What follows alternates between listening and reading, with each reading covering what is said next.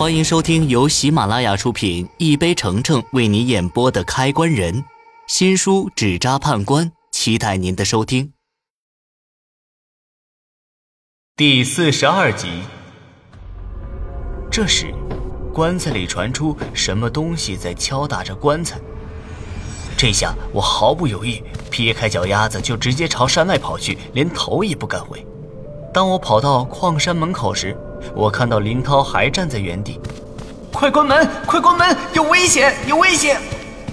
当我说完最后一个字时，我顺利地踏出了门口。林涛听到我的话，手忙脚乱地将铁皮门关起来，牢牢地锁死。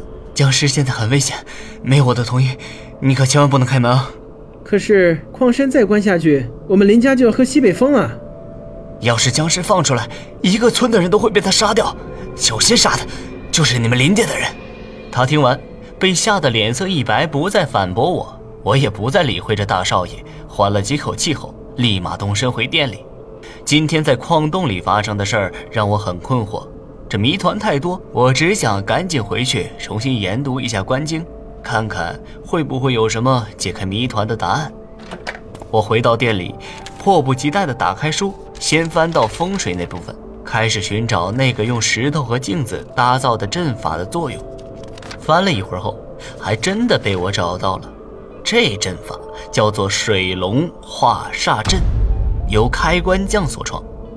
布置这个阵法需要在水源的地方西北位置分别放置四堆石头，以此集气运，再在石头上绑上镜子，将镜子对准要化煞的地方。便可通过镜子的反射，将水源的气用于化解煞气。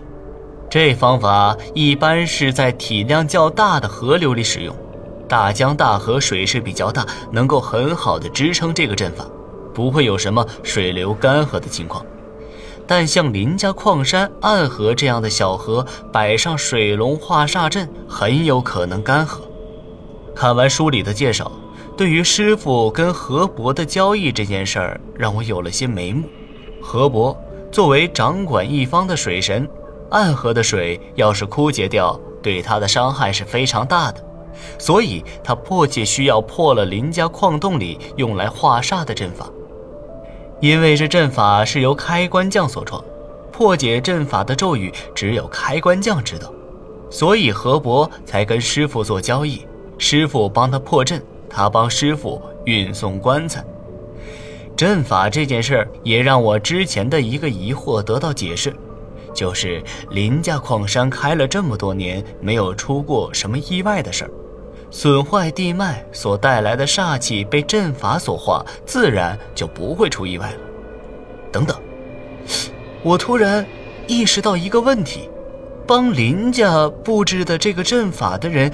竟然会知道开关匠的东西，这人是开关匠吗？还是他跟开关匠有什么渊源才知道这个阵法？刚解决完一个问题，又冒出一个神秘人，我瞬间一个头两个大，叹了口气，我的手不小心碰到了放在柜台上的布包，布包掉在地上，师傅的衣服也顺势滑落下来。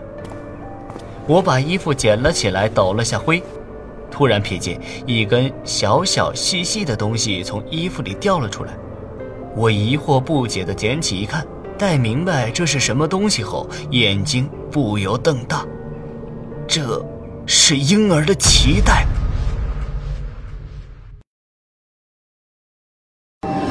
本集已播讲完毕。